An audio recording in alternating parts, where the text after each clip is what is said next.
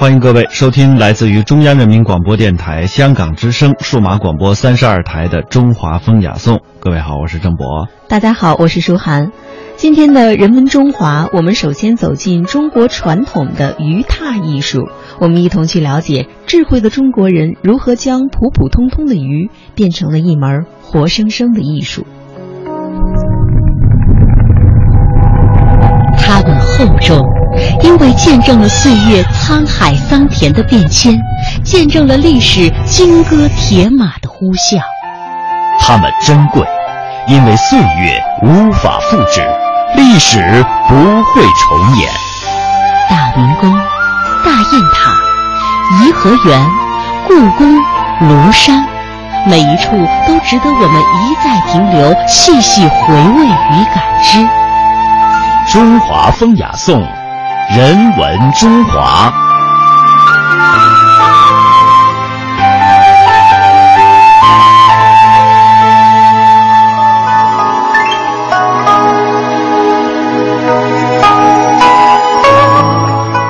中华民族自古以来啊，对鱼和以鱼为艺术题材的绘画作品就十分的偏爱。我们都知道，很多的大画家都画过鱼，啊，以此为题材的作品啊，非常的多。把鱼呢都看作是非常吉祥、富贵的象征，因为取鱼的谐音的这个吉祥的诗句也很多，啊，像这个年年有余啦、富贵有余这类的词语也非常的多。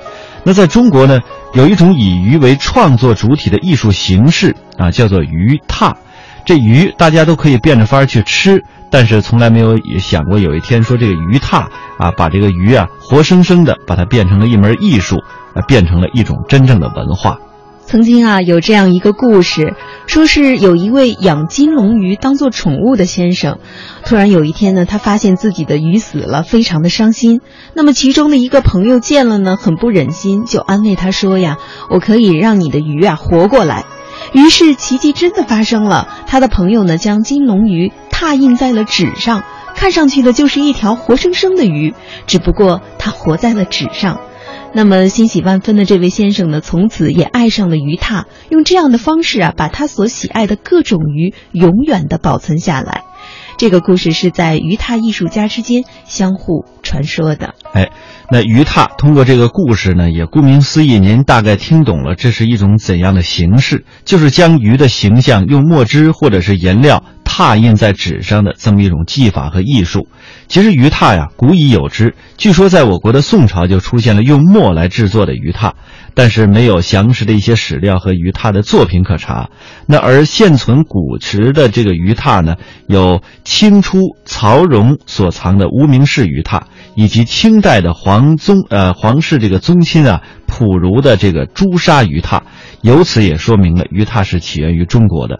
那接下来我们先来通过下面这段小音频来了解一下这个鱼拓艺术的概貌。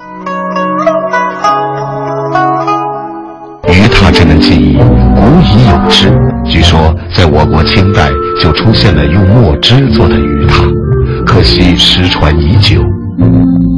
从十九世纪初叶开始，鱼拓在日本却颇为风行。最初只是钓鱼人自己捕获的鱼种、大小、形状等真实记录下来，并留作纪念的一种方法。又因为拓印最能够反映鱼的实际尺寸，所以作为钓级证明的鱼拓，在当时又被称为胜负图。鱼拓就渐渐发展成为一种颇具情趣的手工艺术形式了。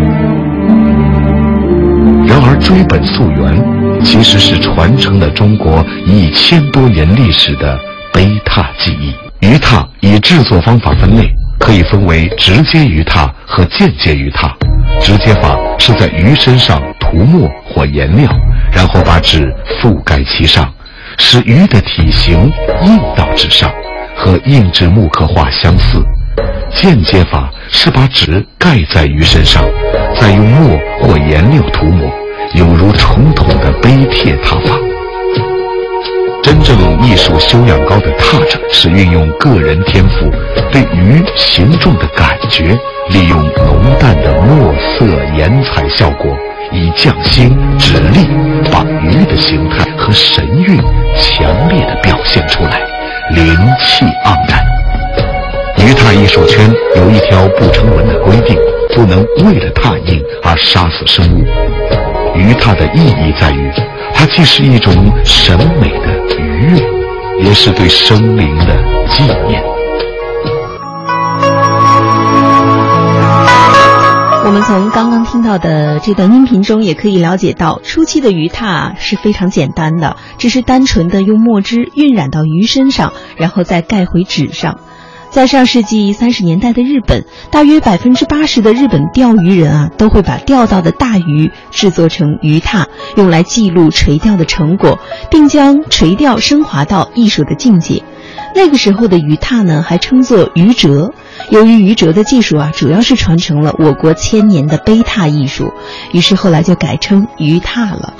鱼拓最初呢是采用墨汁拓印，只是黑白两个颜色。那么制作出来的鱼拓呢，也是比较粗糙的。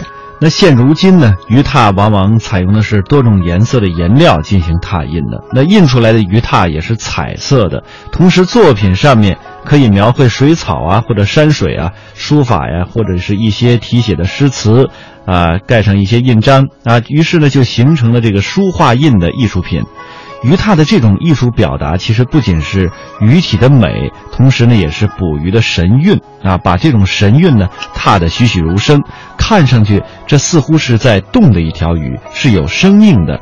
呃，这这条鱼是在呼吸的，于是你看上去啊，就会感觉充满了生命的活力。鱼拓艺术修养高的拓者啊，能利用浓淡的墨色来。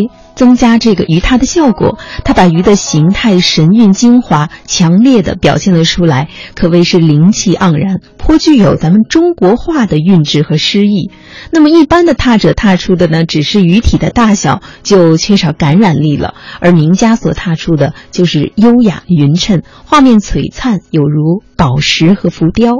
名家呢，往往仅以几条鱼、一些水藻。就能把中国画所特有的这种安详柔美的趣味和意境啊，发挥的淋漓尽致。那么下面呢，我们就跟随浙江淳安青年杰出艺术家刘毅，我们去深入的了解一下鱼拓的魅力。三十二岁的刘毅是淳安人，从小喜欢书画篆刻。二零零五年，在镇上开设了书画工作室，从事书画篆刻。刘毅四年前开始学习鱼拓，如今他的鱼拓作品在当地颇有名气。他介绍，鱼拓已经有一千多年的历史，起初是钓鱼的人们通过拓印记录和测量鱼的长度，并留作纪念，后来逐渐演变成一种艺术。淳安的鱼拓近几年发展很快，现在已成为当地文化的一种独特表现形式。因为传统文化里鲤鱼代表很多好的寓意。他喜欢用鲤鱼制作鱼套，在选择鲤鱼时，要求鱼的鱼鳞、鱼鳍、尾巴都完整无缺，并且鱼的体型要匀称，这样制作出来的鱼套作品才会生动漂亮。他并不是每次都能挑到合适的鱼，有时也会空手而归。转了一会儿，他终于发现了一条理想的鲤鱼。这个蛮好的，这要怎么看它好不好？然后首先看它的背鳍，哦，就看这个背鳍。对，然后你看尾鳍，这个保持完整。刚才我们看那个大鲤鱼不是都破掉了吗？嗯。加些鳞片给它都比较那种保持完整。哦，对，这一点都没有坏掉。对。我一直在听嘴里，他的嘴里在说：“哎呀，这条蛮好的，这条蛮好的。”看来要找到这么一条合规矩的鱼、和标准的鱼很不容易，所以他刚才就是嘴里一直在念叨，很高兴哈。是的，是的，很难得的。回到工作室，刘毅先用盐粒搓洗鱼身，去掉鱼身上的粘液，方便颜料着色。然后在一块泡沫塑料板上挖出和鱼形状大小相当的凹槽，将鱼摆成需要的姿势。接下来就是在鱼身上涂颜料。我看您的手法就特别的娴熟，要把它在那个鱼的身上，根据它部位颜色的不一样，然后把它刷匀了。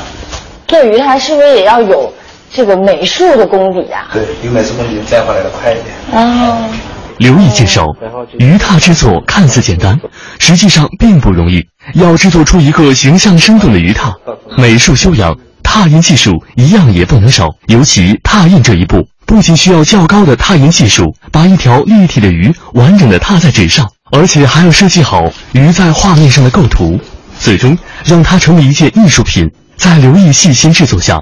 两条并列游水的鲤鱼出现在纸上，很是逼真。真的就是很自然的两条鱼，然后有一点点重叠在一起，朝一个方向游过去，好像他们要去觅食一样的那种。刘毅告诉我们，鱼拓除了用色、构图、拓印外，还有一个步骤非常考验制作者的水平，那就是画眼。画眼睛有没有什么特别的要求吗？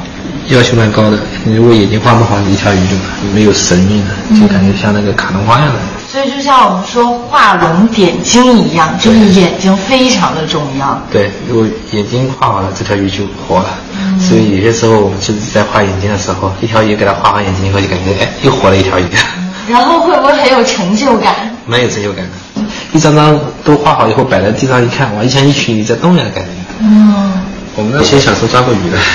跟我抓鱼抓过的，所以现在做鱼的话更有一种亲切感，感觉是小时候那种记忆啊，什么抓到的鱼啊，现在就感觉哈都出现在脑海里样子。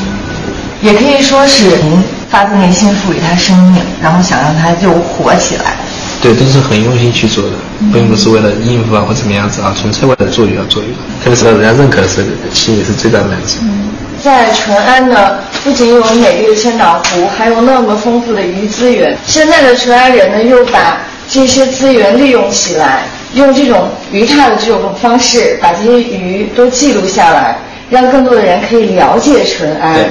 所以说，现在的淳安人真的是他们的生活方方面面跟水都是分不开的。对对对。